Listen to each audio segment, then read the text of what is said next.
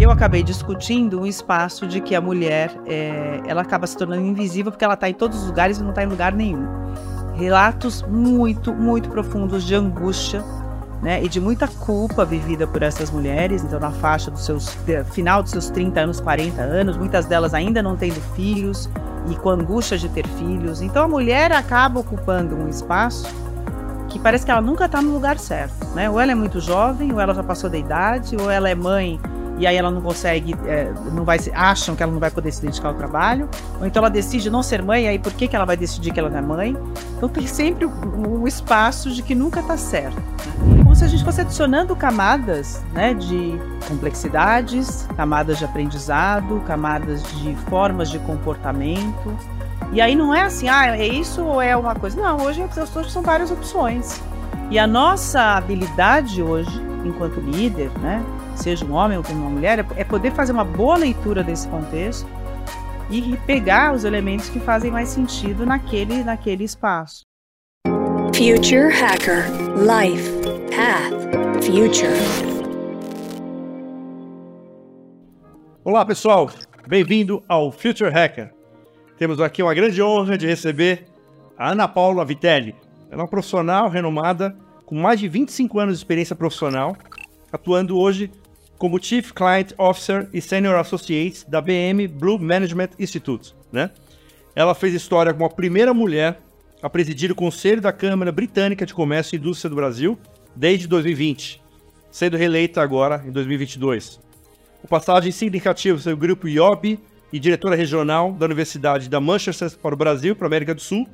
Ela também se destaca no meio acadêmico com doutorado e mestrado pela GV em São Paulo e também autora do livro A Mulher Invisível, né, baseado em sua premiada pesquisa de doutorado. Além disso, ela compartilha sua expertise em liderança e cultura organizacional como professora e palestrante com foco em gênero e trabalho. Bem, Ana, super prazer aqui tê-la aqui no Future Hacker. Poxa, André, que legal estar tá aqui. Muito feliz de poder dividir um pouquinho dessa trajetória, a gente poder trocar ideias aí sobre temas aí, diferentes temas, né? Pelo que você leu aí da trajetória, tem bastante coisa pra gente conversar. Não, diferentes temas, porque você tem uma, diferente, uma diferente de complementaridade de competências, e exatamente seria a minha primeira pergunta. É. Eu queria que você contasse um pouquinho da tua jornada e como é que você, exatamente, né, sendo né, do lado acadêmico, é, na parte da, da, da associação, né, da, da, da da, de Câmara de Comércio né, Britânica, junto também com a parte de consultoria. Como é que você equilibra tudo isso? Né? E como uma coisa pode alimentar a outra? Muito bem. Bom, acho que vale a pena aqui, André, trazer para você e para quem uh, nos assiste que às vezes a gente acha, quando a gente, depois de muitos anos de trajetória de carreira, de que a gente planejou tudo minuciosamente, né? E na verdade as coisas vão acontecendo. E a questão principal é a gente aproveitar as oportunidades e perceber como é que as coisas se conectam. É, então eu fui trabalhar logo que eu me formei na GV, lá na graduação, inclusive, com a área com educação executiva. E isso me levou também a ampliar o horizonte. Sempre gostei muito de estar em contato com pessoas do exterior, então isso me, depois me ampliou uma oportunidade de trabalhar com uh, um time na Inglaterra, por, por, meio de caminhos que a vida leva. E a gente eu fui trabalhar com uma iniciativa do governo britânico no Brasil. Isso me abriu um espaço depois para outras oportunidades de trabalho com a Inglaterra, que me abriram espaço para trabalhar na Câmara Britânica, né, para poder, poder estar lá, e a gente já pode falar um pouquinho mais sobre isso. E em paralelo a isso, André, eu trabalhei bastante tempo como executiva dentro da própria FGV na área de educação continuada. E aquilo também me abriu um apetite para evoluir os meus estudos para fazer o mestrado e doutorado. Então as coisas acabaram se convergindo, uh, ainda que pareçam, né, em algum momento que vão eventualmente se abram, mas os caminhos acabaram se convergindo para as atividades que eu faço hoje, que envolvem muito fortemente então o Reino Unido, pela minha trajetória profissional e pela Câmara, e a atividade que eu faço hoje, que envolve a área de consultoria e também desenvolvimento de executivos. E, e tudo isso acabou sendo uh, possível, vamos falar assim, se a gente puder colocar como possibilidade, é, porque eu acabei tendo, acho que num momento que eu já parei para refletir sobre isso recentemente, que eu tive muitos, muitos arranjos de trabalho diferentes dos arranjos tradicionais uh, do passado, já que a gente está falando de passado e futuro aqui, né, podendo conectar um pouco dessa agenda, que a gente fala hoje em muitas novas formas de trabalho, né? Dos contratos serem mais fluidos, das pessoas terem múltiplas carreiras, múltiplos trabalhos. E curiosamente, acho que isso aconteceu comigo lá atrás, porque eu acabei me conectando com diferentes frentes de atuação. E aí eram contratos de trabalho que não necessariamente eram contratos em tempo integral e, portanto, me permitiam experimentar diferentes atividades.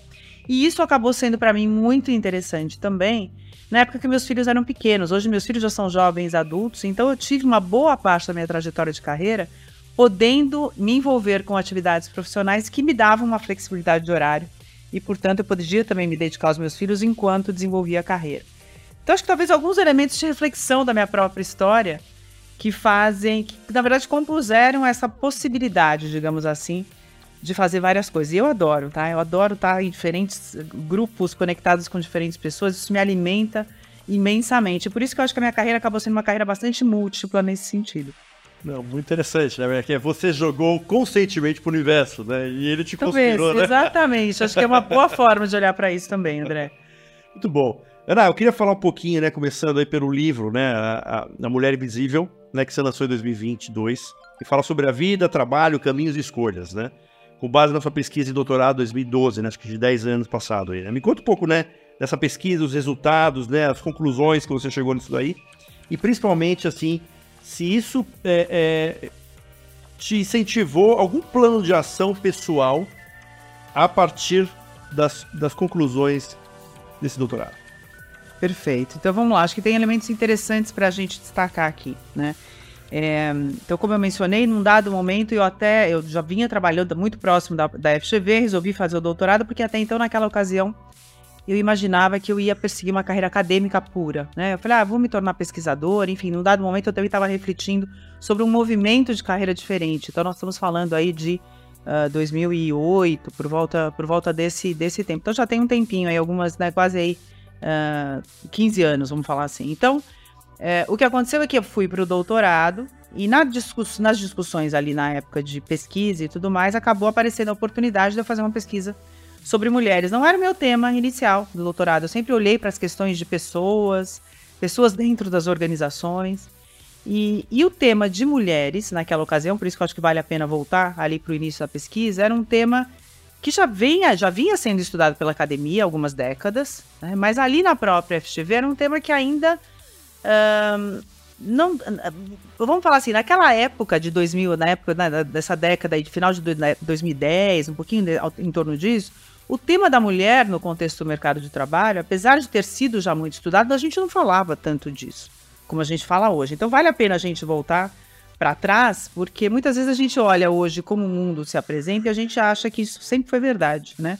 E que as coisas sempre foram discutidas dessa maneira. E na verdade, a tese, então defendida em 2012, foi a primeira tese mais recente da FGV na temática. Então, alguns, alguns estudos anteriores já vinham falando sobre a mulher, e acabou sendo uma oportunidade interessante da minha orientadora, que também já tinha estudado o tema no passado, e a gente quis trazer numa discussão uma, uma perspectiva um pouco mais uh, um, po um, pouco diferente, trazer a, tirar a mulher, na verdade, deste espaço mais de vítima, né, dela ser vítima de um sistema. Ainda que a gente sabe que existem diferentes desafios, então vou tomar cuidado também com a forma como eu coloco aqui, porque sim, existem desafios. Bom, mas o fato é que a tese foi em 2012, Uh, acabei tendo a oportunidade de colocar isso em livro, como você mesmo já mencionou, em 2022, 10 anos depois.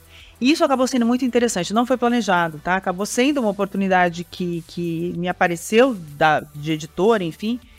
E a questão interessante, André, é que 10 anos depois, né? Então, no momento que eu fui revisitar a tese para reorganizar isso no formato de livro, é, eu também escrevi um capítulo final olhando, eu falei assim, o que, que a gente, o que, que aconteceu nesses 10 anos? E eu já vou trazer um pouquinho dos achados da pesquisa. E aí eu vi que muito pouca coisa, na verdade, tinha se modificado. O que, que a tese trabalha? O que, que é meu a tese trabalha? O que, que eu trago no livro?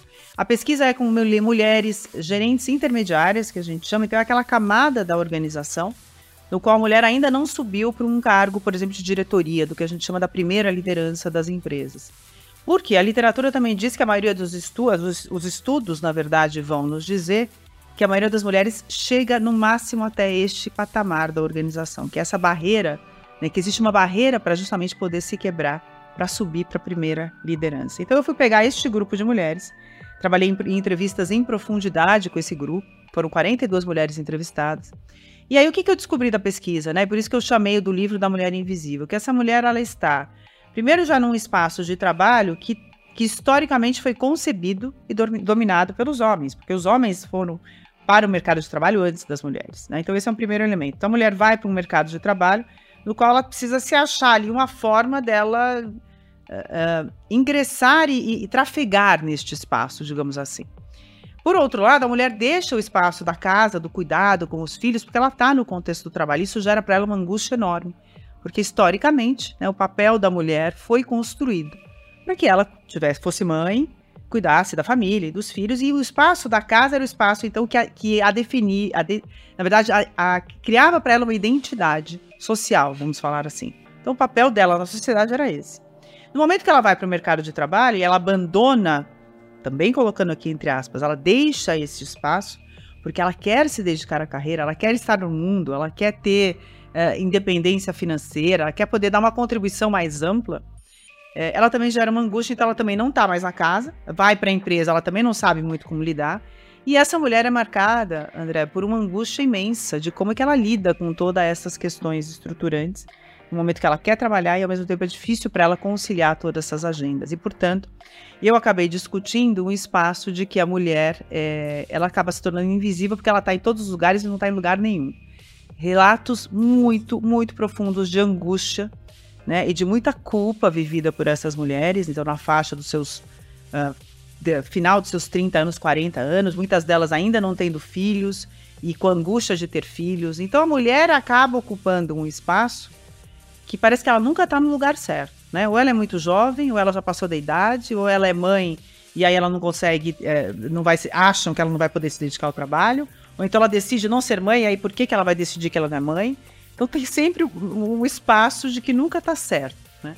Então o livro vai falar dessas questões que que as mulheres acabam tendo que, que adotar, é, fazer escolhas e que muitas vezes nesse contexto são escolhas de que ela não quer subir na hierarquia da, das organizações.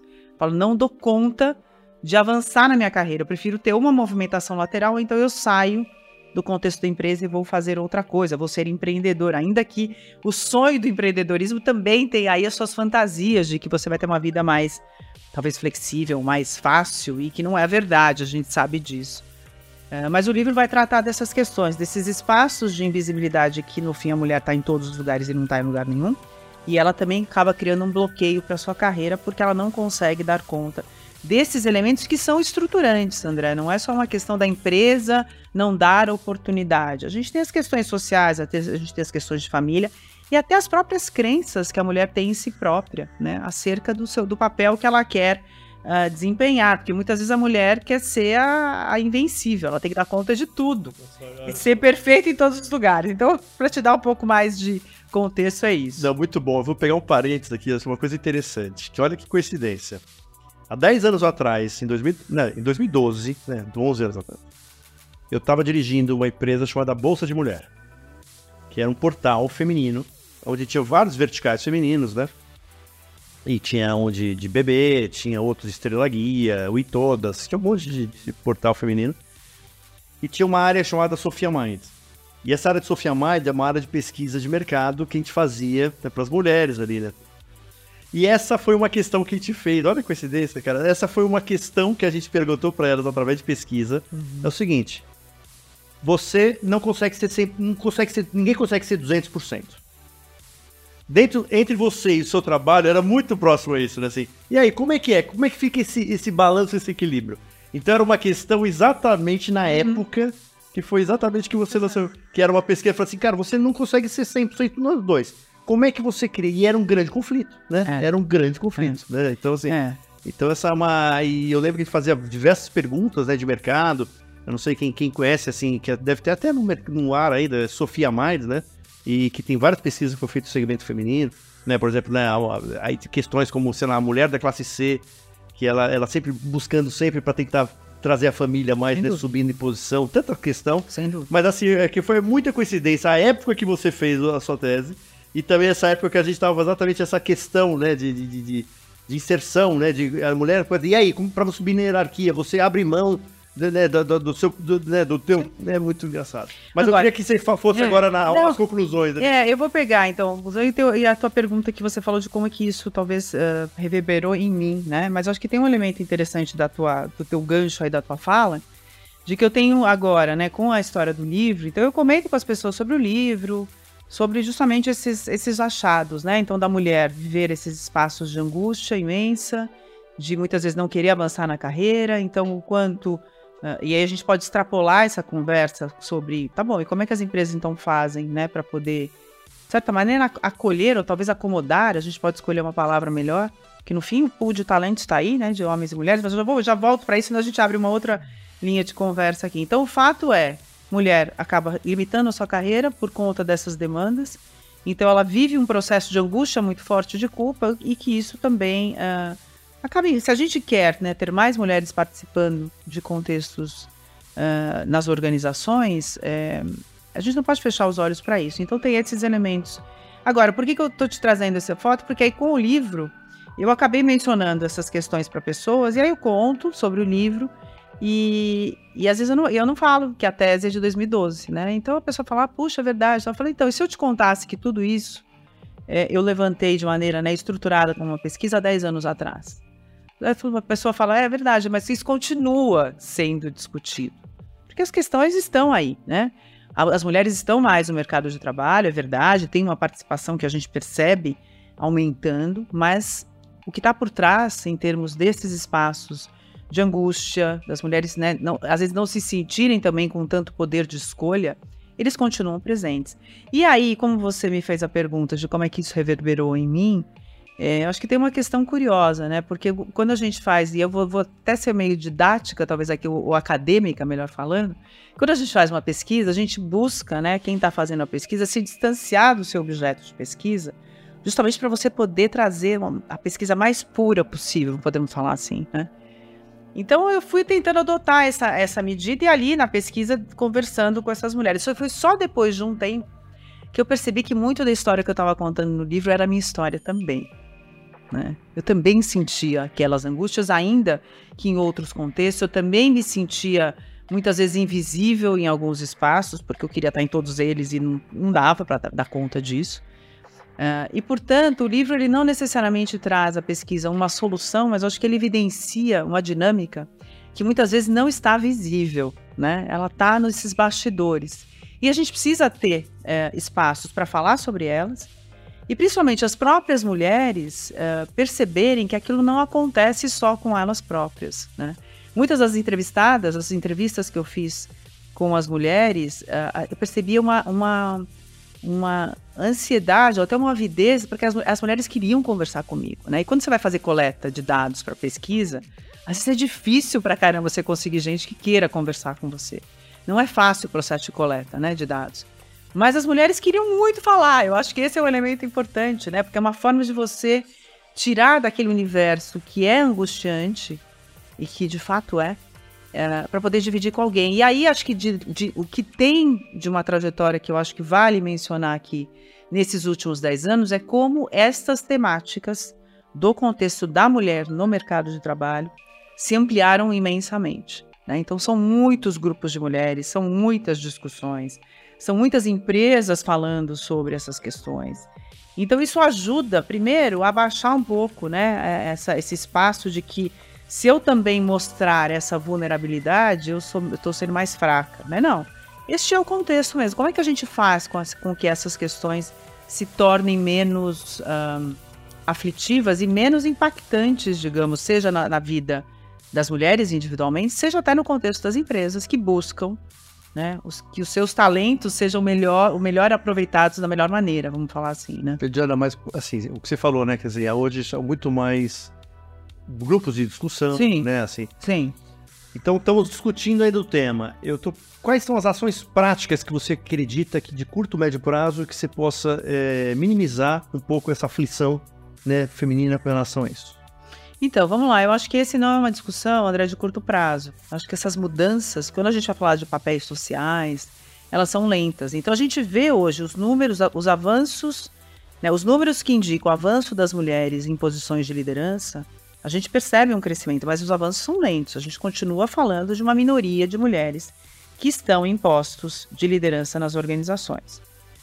É, eu acho que tem um elemento, acho que tem dois, dois pontos aqui que eu quero destacar para você, que para mim fazem muito sentido nessa conversa, né? Porque a gente fala, ah, a gente precisa que, é, ter né, é, uma distribuição equânime entre mulheres e homens nas organizações. Aí eu falo, será que essa é, é, a, é a, a, direção? Porque tem um, aí tem o outro lado da história, né? Não são todas as mulheres, André, que vão querer perseguir essa carreira. Então, o homem, quando ele entra num processo né, de trabalho, de carreira, é uma carreira que eu digo que é linear, né? Ele vai e ele quer continuar crescendo. Não tem uma discussão de que ele vai em algum momento parar, que ele vai para uma carreira lateral. Não é uma discussão que faz parte do universo masculino. Né? Porque o homem também foi construído como aquele que vai ser o provedor, não é? A mulher não. A mulher ela pode ter uma multiplicidade de caminhos dentro da sua carreira. Isso não é problema nenhum. Mas reconhecer isso é fundamental para que as empresas, no momento que tem mulheres ali, vão perceber que algumas sim vão querer crescer e outras não. Está tudo bem. E aí a pergunta para que para mim é chave quando a gente olha para as empresas é, tá bom, dentro da sua empresa, as mulheres que querem crescer, elas têm condições iguais aos homens? Ou elas estão sofrendo algum tipo de discriminação? Elas estão sendo olhadas com critérios diferentes daqueles critérios com os quais os homens são olhados? Eu acho que essa é a pergunta. Porque isso vai ter, sim, grupos de mulheres que vão querer subir, ascender a hierarquia, virarem CEOs, enfim, estarem em conselhos. No fim, esses são os números que se buscam aumentar, mas não é um contingente todo de mulheres. Agora, dessa que cresce, você vê que ela, teoricamente, tem uma personalidade feminina de liderança ou mais as que crescem são as que copiam aspectos de ma masculinos de gestão, de liderança, etc. Então, eu acho que o universo das organizações e do contexto do trabalho foi um universo moldado pelo masculino. Então, o que, que é esse universo masculino? E também tomando cuidado para a gente não criar estereótipos aqui, né? Mas é um universo onde você tem assertividade, né? onde você tem praticidade, onde você tem até um certo nível de que a gente poderia chamar de uma certa agressividade, porque às vezes você tem que tomar uma decisão firme ali. Né? E quando o homem toma uma decisão firme, ele está sendo firme. A mulher, às vezes, está sendo agressiva, né? Tá tendo chilique, sabe? Então a gente tem esses estereótipos assim, que a gente precisa tomar cuidado.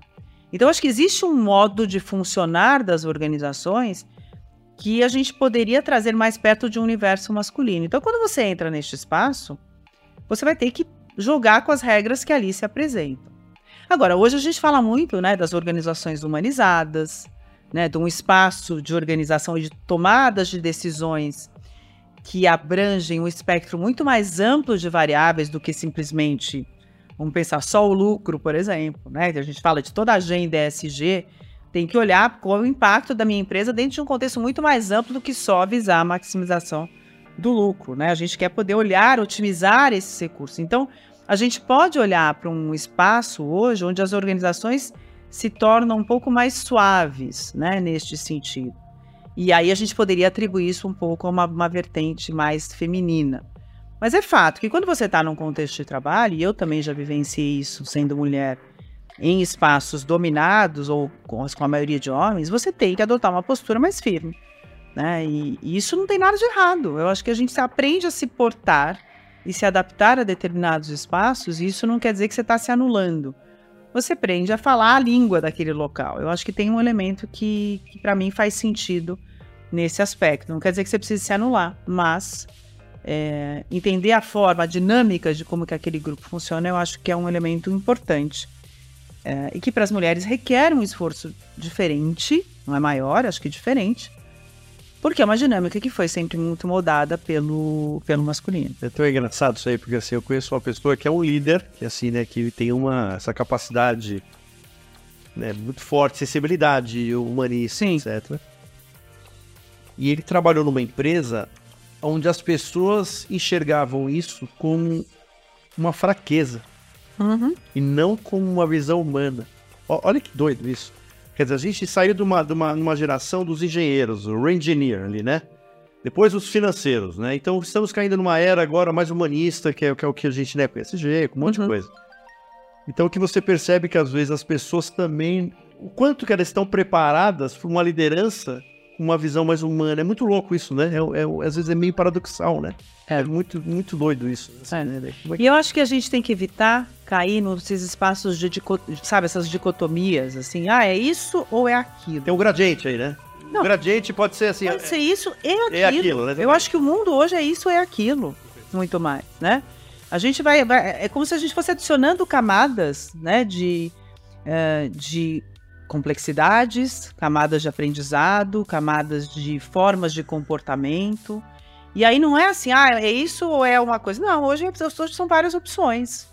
E a nossa habilidade hoje, enquanto líder, né, seja um homem ou uma mulher, é poder fazer uma boa leitura desse contexto e pegar os elementos que fazem mais sentido naquele, naquele espaço, porque é mais complexo. Eu tenho mais opções hoje para escolher, quer seja, né, é, num contexto de trabalho, quer seja num processo de desenvolvimento é, de lideranças. Enfim, a gente tem um mundo hoje que requer que você tenha uma habilidade mais específica da leitura desse contexto mais amplo. Então, né, é isso, é sobre isso, é sobre olhar uma coisa que se soma à outra e não necessariamente uma coisa ou outra, né? Porque senão a gente não sai do outro lado. Exatamente. O fica no Fica assim, ah, mas é isso aqui. E aí fica, não, é. vamos, vamos, vamos ampliar essa conversa e fazer com que essas diferentes camadas possam ir criando coisas novas, né? Que talvez a gente nunca pensou. Né? É, e discussão, assim, é engraçado que assim, só para não, não vou esquecer quando você falou da linearidade da carreira masculina e da hum. feminina. Eu lembro que nessa época a gente fez uma pesquisa para falar sobre educação financeira com a mulher, profundo, assim, né? E, te, e foi um focus group que a gente fez com o grupo, assim. E os insights foram muito engraçados. Que, assim, as mulheres falavam o seguinte: que o produto financeiro foi feito pensando numa vida linear masculina. Olha que louco isso. Olha, que interessante. Por que, que a mulher não tinha tanta adesão à educação financeira? Porque, assim, poucos produtos trabalhavam esses ciclos que você está falando, da mulher ser multidisciplinar, multitarefa, multidisciplinar. Então, ou seja, os produtos são feitos lineares. Então, assim, teoricamente, quando você tem uma linearidade disso, fez com que, assim, ela te afastasse, falasse, assim, isso não é para mim. Então, teoricamente, olha que doideira, né? Essa, essa foi, foi interessante quando você falou isso, eu me lembrei na hora dessa pesquisa, deu uns insights maravilhosos ali. Muito, isso é muito interessante, André. A tua, é, enfim, eu tá, eu tá te trazendo coisas aqui hoje que você volta lá atrás e fala, puxa, a gente estava falando disso, porque no fim eu acho que é, é, existem temas, eu acho que no fim a, a humanidade é isso, e a gente falar uh, de coisas antigas que viram novas, sabe? Assim, é como se a gente vai trazendo novas roupagens. Ressignificação, né? Ressignifica, tem novas variáveis na, na, na conversa, tem novos entendimentos, né? Uh, enfim, o mundo hoje é muito diferente do que era, obviamente, há 50 anos atrás, há 30 anos atrás.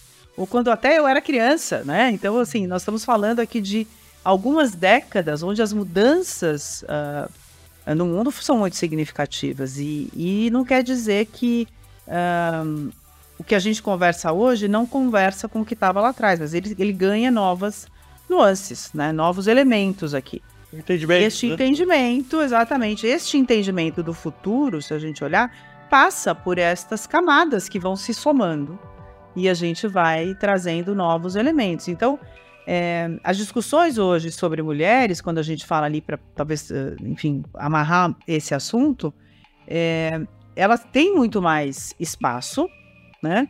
Uh, as organizações com as quais eu me relaciono no meu contexto de trabalho, todas falam de agendas de diversidade e inclusão. Quer dizer, não dá para você mais olhar para o mundo uh, e, e, não, não, e não ver isso. Eu acho que essa, essa, sabe aquela coisa, na hora que você vê, não dá para você não ver mais, né? Você não desvê. Você viu, você, você precisa lidar com aquilo que você está que está diante de você. E isso é muito positivo, ainda que as mudanças sejam lentas, né? ainda que os espaços uh, uh, mereçam ser ainda mais amadurecidos nessas relações. Muitas das discussões hoje, André, quando a gente fala ah, grupos de mulheres, é, ou a discussão sobre mulheres na organização, ou até vou te dar um outro exemplo, até muito recente, eu tive a oportunidade de estar no Web Summit agora em Lisboa, duas semanas atrás. Então, assim, um evento imenso, né? Uh, e aí tinha ali um pavilhão, um espaço que era Women in Technology. Né? Então, era para discutir os temas das mulheres, da participação das mulheres na área de tecnologia. E aí, como todo evento, você tem uma série de palestras. começou a me incomodar muito passar ali, assistir alguma coisa, mas assim, só tinha mulher ali dentro. Eu falo, por quê? Né? Será que essa, essa, conversa não é sobre homens e mulheres? Porque na hora que a gente vai colocar todo mundo para trabalhar, tá trabalhando todo mundo junto, né? E todos os eventos, e aí sim, eu já fiz muitos eventos e muitas palestras, já participei de muita coisa quando eu já falar de mulheres. O público é feminino. Por que, que os homens não estão nessa conversa? É como se uma coisa não conversasse com a outra. É como se a gente voltasse aqui para o que a gente falou, que é uma coisa ou outra. Não, vamos, tra vamos trazer as coisas juntas. Né? É uma coisa e outra, porque os homens estão no contexto de trabalho junto com as mulheres. Então, como é que a gente juntos equaciona esse tipo de coisa, sabe? Então, é, eu, eu, eu acho que é importante a gente falar né, e continuar trazendo visibilidade para essas, essas temáticas, um, mas evitar a, a dicotomia, né? A polarização aqui de uma coisa ou outra. É, ou é isso, se eu escolher por esse lado, então não é o outro. Não. Vamos, vamos trazer todo mundo junto para a mesa. Acho que é isso. Muito bom. Vamos lá, eu quero agora falar um pouquinho sobre a sua, né, a, a sua presidência ali do Conselho, né, da Câmara Britânica, né, de, de Comércio e Indústria, né, quer dizer, em 100 anos de existência, né, acho que é a primeira mulher, né, que assumiu isso daí, quer dizer, já é uma, já é uma prova concreta, né, é. você quebrou o seu, te, o seu teto de vidro. Pois é, pois é, isso é uma, é uma, a Câmara tem hoje 107 anos, é, e eu fui realmente a primeira mulher é, a presidir a Câmara e a ser reeleita né, nessa, nessa, nesses últimos anos. Então agora eu estou para cumprir aí o, o término aí do meu segundo mandato na Câmara. Legal. E me conta um pouco o que com essa dinâmica, quer dizer, né, o que que, teoricamente, qual, é, qual é os, são os projetos que você se envolve aí diretamente com esse acordo bilateral com o Brasil? Cadê, o, que, o, o que, que vocês estão fomentando do ponto de vista de negócio? Bacana. Então eu vou contar um pouquinho de que, do que, que a Bom, acho que a primeira missão da Câmara, né, é, é, é, é obviamente criar espaços para a gente fomentar uh, as relações, obviamente, entre Brasil e Reino Unido, nos mais diversas frentes de segmento. A gente atende muitas empresas que estão aqui no Brasil, no sentido de melhoria do ambiente de negócios, de promoção de oportunidades de negócio. E aí, na Câmara, a gente não tem só empresas britânicas, a gente tem as grandes empresas britânicas baseadas no Brasil, mas qualquer empresa que tenha interesse em fazer parte dessa comunidade das discussões uh, são bem-vindos a se juntar a, a, a, se juntar à Câmara. Eu então entrei na Câmara, acho que vale fazer né, um passinho para trás aqui, assumir a presidência, porque eu já vinha, eh, já, já estava envolvida com as atividades da Câmara, André, desde uh, ah, 2013, que é quando eu fui trabalhar com a Universidade de Manchester. Então eu trabalhava para a universidade aqui no Brasil me aproximei da Câmara justamente para poder fazer parte dessa comunidade, deste espaço. E, enfim, e acabei me envolvendo, assumindo algumas posições de liderança lá até me tornar, me tornar presidente ali. Então a gente fez um trabalho do qual me orgulho bastante nesses últimos quatro anos, né, de atração de mais empresas e de montar uma agenda que é justamente o que eu quero mencionar para você hoje, que é uma agenda que uh, está ancorada em três grandes pilares, né? Então, aspectos que envolvem as questões ambientais e de sustentabilidade. É uma agenda importante, inclusive, de muitos players uh, uh, britânicos no Brasil, empresas, por exemplo, da área do setor de energia. Uh, uma outra agenda envolve questões regulatórias, então, tudo que diz respeito a elementos que podem eliminar barreiras tarifárias, aprimorar né, a competitividade do Brasil, inclusive num cenário global de comércio. Então a gente também olha para essas questões. Mais recentemente, uh, aliás, já que não é tão recente, há um ano atrás, já, já fez um ano, uh, teve a assinatura do acordo para evitar a bitributação entre Brasil e Reino Unido, um acordo que vinha sendo discutido há algumas décadas. Foi assinado uh, no final do ano passado, ainda no governo anterior. foi ratificado no Parlamento Britânico agora em julho e a gente ainda está agora nos trâmites aqui no Brasil para ratificação ao longo da, da trajetória aí de, de Congresso, Senado.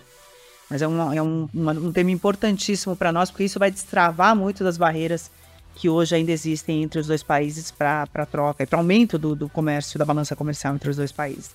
E o terceiro tema são temas que envolvem questões, especificamente agora, a gente falando muito da reforma tributária, né? Enquanto a gente consegue fazer a nossa lição de casa aqui no Brasil para melhorar esse ambiente de negócio. Então a agenda tem uma agenda importante da Câmara que está ancorada nesses três pilares, mas a Câmara opera por meio de 12 comitês, André. Então a gente vai falar de meio ambiente, a gente vai falar de comércio internacional, a gente vai falar de finanças, do setor de energia, do setor de mineração, de infraestrutura, de saúde, de capital humano, uh, e aí tô, listei aí alguns, mas todos esses comitês uh, vão trazer discussões para a gente poder fomentar este espaço, principalmente de temas que aqui no Brasil fazem sentido para as empresas e para os diferentes executivos que trafegam nas empresas. Então a Câmara opera por meio desses comitês com muitos eventos, é, trazendo discussões bastante relevantes e nessas três agendas que a gente chama que são os nossos pilares de relações governamentais. Então hoje é a estrutura nossa de valor, digamos, para os nossos associados. Somos uma voz importante do setor privado e que trabalha em parceria com o governo britânico no Brasil, então embaixada e os consulados. Perfeito. Como é que está a indústria criativa? Porque eu lembro que assim há uns quanto tempo atrás eu tinha uma empresa de realidade aumentada de tecnologias uhum. imersivas há uns anos atrás. E aí eu fui, fui impactado pelo, pelo, pelo governo britânico, mas acho que se não me engano Manchester, que é um lugar que tem um grande hub, né, de, de, de tecnolo, tecnológico, né, uhum. né, de, de então, assim, e essa parte da indústria criativa, startups, isso é uma coisa também que vocês estão ajudando a fomentar, essa colaboração, collab e, e essa troca, intercâmbio de conhecimento, ou mais ligado, sim, aos temas mais de infraestrutura, coisas assim, coisas mais de... Então, a gente já, a gente lá na Câmara, a gente namorou já algumas iniciativas para startups e fazer um, um elo, né, entre Brasil e Reino Unido por meio de startups lá no Reino Unido e Brasil. Mas acabou sendo alguns projetos que a gente acabou, enfim, se, acabamos tendo algumas outras prioridades e não avançamos nessa frente. Acho que é um terreno bastante fértil para a gente poder trabalhar e aproximar né, tudo que tem de inovação sendo gerado aqui no Brasil uh, com o que está sendo gerado no Reino Unido, dentro das universidades e tudo mais. Então é algo que está com uma lição, uma, uma caixinha ali ainda a ser trabalhada na Câmara de uma maneira mais, mais um, é, eu diria de maneira mais assertiva. A gente não avançou nessa discussão, apesar de já ter trazido algumas, algumas uh, frentes de discussão internamente. Eu diria que hoje a gente está mais dentro da, da, da, do formato mais tradicional de economia mesmo, né? De olhar para setores mais pesados de economia. Então, grandes players, por exemplo, que estão no Brasil, uh, envolvem setor de mineração, setor de petróleo, né? Petróleo e gás, um, setor de infraestrutura, como você mesmo mencionou, empresas de uh, serviços, por exemplo, uh, serviços financeiros, serviços profissionais. Então, são grandes empresas britânicas aqui no Brasil. E a Câmara tem, tem, acho que, se ocupado muito dessa agenda neste sentido. E merece a gente, tem um comitê de tecnologia lá que merece a gente começar a trazer uma nova frente aqui de de interação entre os dois países, André. Acho que é um excelente ponto que você traz que eu vou levar como uma lição de casa. Muito bom. Mas eu acho que assim, só, só a agenda do ESG deve pegar todos esses, né? É. Infraestrutura, né? Pega né? tudo. Todos. E esse deve ser uma agenda muito pesada, né? Que tá, deve estar tá sendo feita. É, é uma agenda importante porque, bom, tem vários elementos aqui. É uma agenda importante do governo britânico no Brasil, né? Então, uh, o próprio governo britânico fomentando projetos, né? De economia verde, energias renováveis, então tem uma agenda importante ali. Dentro da Câmara, as empresas que ali estão também a gente fomenta, dentro do nosso Comitê de Meio Ambiente e Sustentabilidade, discussões acerca dessas, essa questão de transição de matriz energética, de novo, economia verde, né, é, energia eólica, enfim, olhando para esses aspectos, nos quais as empresas britânicas também têm interesse em, em discutir.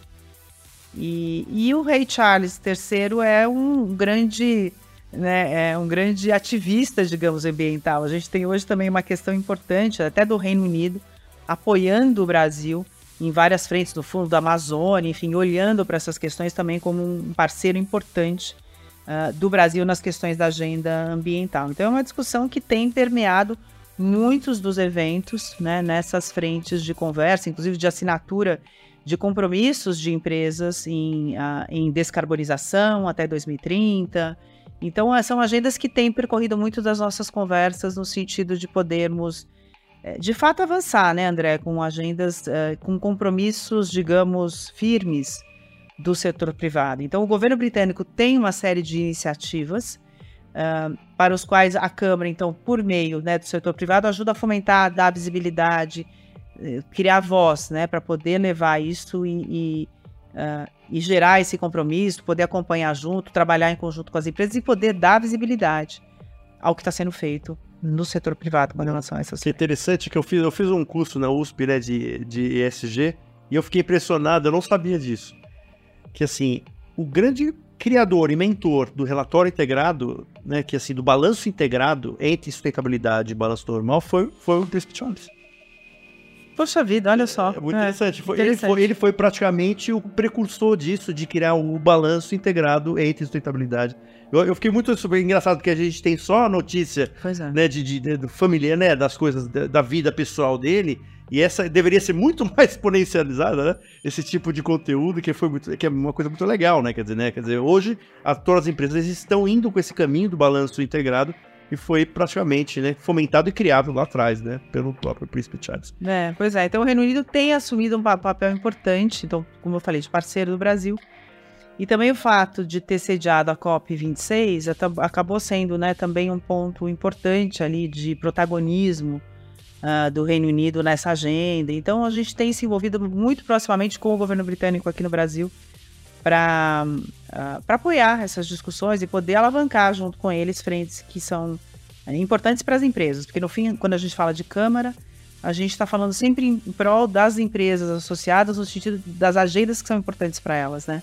Então a gente cria como se fosse uma, uma voz ali para poder trazer para eventualmente esferas governamentais e outras esferas de setor privado, associações, uh, a partir daquilo que as empresas julgam ser importante para suas agendas também. Então, Perfeito. opera assim. Muito bom. Ana, eu queria agora aqui, assim, já falamos do teu lado mais de autarquia, né? Do caso, né? Falamos também do lado mais pessoal ali da, do livro. Eu queria que você falasse agora a Ana executiva, né? Você falasse um pouco, né? Você acabou de assumir uma consultoria, né? né Sim. Chief Clients, né? Me explica um pouquinho o que, que qual é o, o, a sua ocupação agora. Ah, muito bacana, André. Eu acho que tudo isso também volta ao que a gente falou lá no começo de como é que as coisas se convergem, né? Então eu comecei minha carreira nessa área de educação executiva e, depois fui com o doutorado e tudo, dei aula. Então, este espaço do aprendizado, né, e do desenvolvimento de pessoas sempre foi algo que me, me encantou, que eu gosto bastante de fazer. Então, eu recentemente uh, uh, assumi então essa posição na BMI, que é uma consultoria que trabalha com estratégia, cultura e liderança para grandes empresas e principalmente para alta liderança das empresas. Uh, e aí, curiosamente, o, o CEO e, fundador né, da, da, da consultoria da BMI, eu conheci na Câmara Britânica. Então, as, as, os caminhos se conectam e a gente vai aproveitando isso como oportunidades. Eu acho que esse é uma, um elemento interessante aqui para trazer. Uh, e lá, o que eu acho que vale a pena mencionar, André, quando a gente fala né, desenvolvimento uh, organizacional e de pessoas, primeiro que a gente tem que estar falando que por trás estão as pessoas. Né? Quando a gente vai falar de ah, vamos montar uma nova estratégia, vamos ajudar esse cliente a fazer um processo, um processo de transformação cultural. Por trás estão sempre as pessoas, né? E aí aquilo, como é que a gente move essas pessoas diante desse espaço? E aí, se a gente resgata um pouco desse fio da meada que a gente está trazendo aqui, né, do passado que se conecta com o futuro, e que às vezes a gente está falando de coisas que não são tão antigas assim, mas que ganham novas roupagens, a gente pode falar desse espaço de desenvolvimento de lideranças também dentro dessa, sob essa ótica, né? Ah, ah, hoje, quer dizer, o processo de aprendizado contínuo, quando a gente fala hoje do lifelong learning, né, que as pessoas precisam sempre aprender, é, isso não, assim, sempre foi assim, só que a gente aprendia coisas diferentes e talvez um ritmo diferente, né? Uh, a gente ia lá, terminava a faculdade, ia fazer um curso mais longo, uma pós-graduação. Era um aprendizado, talvez um processo de formação muito mais estruturado e que existe hoje. De novo, nós não estamos falando uma coisa ou outra, né? As camadas vão se somando, então tudo que a gente também está falando aqui se converge com o que a gente trouxe antes. Mas hoje eu vejo nas organizações uma necessidade né, muito significativa das pessoas aprenderem cada vez mais a trabalharem juntas, né? A buscarem clareza em conjunto a partir de elementos que se apresentam hoje muito mais complexos, como a gente falou. Existem muito mais camadas de elementos, de variáveis que se apresentam para executivos e para empresas, e, portanto, aprender a discernir esses elementos, né? ter uma clareza de, enquanto grupo, o que, que a gente está buscando. São elementos que, quando a gente fala, puxa, mas isso não é grande novidade.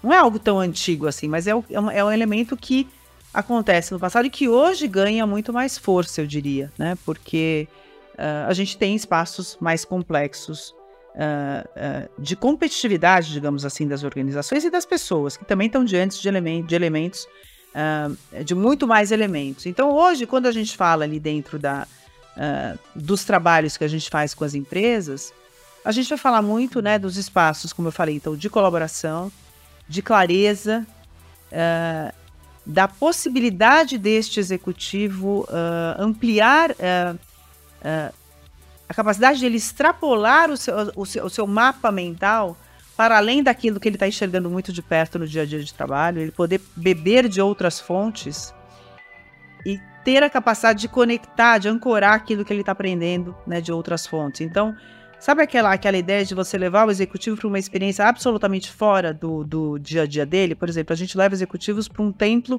budista. Mas o que, que isso tem a ver?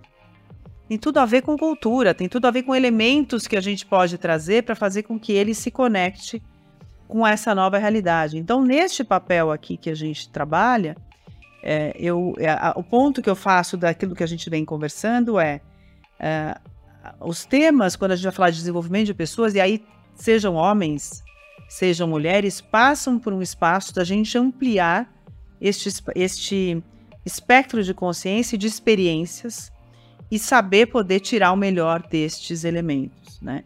E a gente pode trazer essa minha fala também para um contexto de uma gestão, né, dentro das organizações, quando a gente vai falar de uma gestão de diversidade, né? Então, eu acho que o tema, estou tentando fazer uma linha de raciocínio aqui que para mim é, é, ela se conecta em qualquer um dessa, qualquer uma dessas esferas com as quais a gente tá, uh, tem trabalhado. Então as empresas estão em busca disso, de diversidade, de inclusão, de amplitude, né, de consciência, de maior capacidade de execução também, porque a tecnologia está aí para poder fazer tudo isso acontecer. Mas isso exige desse ser humano, seja ele homem ou mulher, essa, essas, essas uh, ampliação dessa capacidade de, de filtrar esses elementos que se apresentam. Talvez é, isso conversa muito com o nosso propósito, o nosso projeto, que é exatamente essa extensão de consciência com, com temas não óbvios, onde que eu acho que é uma das coisas mais importantes que eu acho, que eu acho que se aprende a maturidade é a memorização da diferença. Não querer chegar tudo em senso comum. Vamos, vamos entender os outros visões, né, para começar né? É. Excelente. Acho que a gente está falando disso o tempo todo aqui, nós dois, né? Exatamente. É, é beber de diferentes fontes, se abrir para olhar para diferentes fontes e ter o discernimento de pegar de cada uma delas como é que aquilo compõe um novo quadro. Eu acho que esse é o grande desafio que a gente tem é, daqui para frente, quando a gente fala de desenvolvimento humano, seja pessoal, seja dentro das organizações, porque o mundo vai ficando cada vez mais complexo, mais rápido, né? A tecnologia vai fazendo com que tudo também se acelere. E como é que a gente lida com tudo isso? Então, é abraçar essas diferentes frentes ao invés de querer só, só pensar, né, e separar e falar, eu pego só esse pedacinho e deixo o resto. Não. Eu também não posso falar, eu só pego homens e deixo as mulheres de fora, sabe? Então, acho que a gente tem aqui um raciocínio interessante para olhar essa, esse espaço novo que envolve o contexto de trabalho, né, que é algo que eu gosto bastante de estudar e de atuar. Uma boa conclusão, e assim, é engraçado que você, você falando isso me lembrou na época que eu trabalhava numa grande editora ali. Hum. E assim, a, é, é, que você foi contando, eu fui me lembrando. As, as revistas masculinas, assim, todas, assim, era 30% eram as mulheres que leiam. Assim, a VIP, né, por exemplo, uma revista masculina que eu tinha 30% de mulheres que leiam a VIP, quer dizer, assim, o inverso era muito engraçado, né? A mulher tinha, além dela consumir profundamente todas as suas linhas, ela também consumia os produtos masculinos. Era muito engraçado isso, né? Era o inverso, né? Era uma, né? Muito curioso, André, muito, muito curioso, é. Mas assim, acho que você fechou bem. Putz, Ana, eu queria agradecer muito a tua presença aqui, uma, uma querida aqui, eu acho que tem uma, uma, uma hacker de natureza mesmo, né? De, de, de, olhar essas conexões, de criar a sua, né, a tua, jogar, o que eu falei, né, aquela brincadeira, né? Jogar racionalmente pro universo. Não é inconsequente, é, é. racionalmente pro universo. E aí você vê que uma, uma, uma coisa não linear você construiu uma história muito legal aí. Então, eu queria agradecer. Deixa as considerações finais aí. Puxa, André, obrigada. Eu adorei essa conversa. Eu acho que a gente construiu aqui juntos nesse papo, né, uma série de, uh, de observações. Eu não direi nem conclusões, porque eu acho que o mundo está aberto aí para tudo que a gente falou, né? Para esse espaço de participação da mulher, uh, espaços menos, uh, né, vidas menos oprimidas assim, por espaços de culpa, né? E de, uh, e de uh, angústia, digamos assim. Utilização. É, eu acho que eu, eu não gosto de ir pra, por essa linha, porque eu acho que isso coloca as mulheres dentro de um espaço de impotência de ação, né? E eu acho que tem muita coisa positiva acontecendo e que vai acontecer em tempos lentos. Então a gente precisa olhar para isso quando a gente olha para as questões uh, das mulheres. Eu acho que tem um espaço aqui importante, né, de, de talvez de consideração final, uh, da gente olhar para esses espaços onde as mulheres participam e, e, que existe uma presença masculina muito grande, mas faz parte. A gente tem que estar, tá, tem que dar visibilidade, né? Uh, tem que estar tá presente. Os espaços têm que ser ocupados para que isso deixe de ser algo exceção, passa a ser faz parte da normalidade, digamos assim. Então, acho que esse é um elemento importante. E aí, com isso, eu também vale a pena comentar para você, talvez como fala de fechamento, que eu tenho trabalhado um perfil novo, uma brincadeira que eu comecei a fazer no meu Instagram, que chama As Mulheres Visíveis, que é justamente um espaço para a gente poder dar visibilidade para as mulheres no que tange qualquer tipo de iniciativa que envolva mulheres. É, e, e deixo o espaço dessa multiplicidade que a gente falou aqui, da gente estar tá aberto a poder olhar para diferentes uh, formas de pensar, novas construções. Eu acho que o mundo hoje, com a tecnologia como ela se apresenta hoje, uh, e tudo que aparece para nós, ele só nos convida a somar cada vez mais coisas diferentes e, e poder, a partir disso, construir coisas novas, ao invés da gente uh, né, afunilar visões, é ampliar as visões e poder construir a partir dessas, dessas somas, dessas multiplicidades. Acho que essa é uma, para mim soma um pouco do que a gente acabou falando aqui conosco, com, com, a, com, essa, com essa troca aqui nossa, como uma consideração final. Muito bom. Tá bom? Blended. O Blender é que funciona. É isso mesmo. Obrigada. Muito obrigada Obrigado, pela. Pessoal, pela Ana Paula Vitelli aqui no Future Hacker.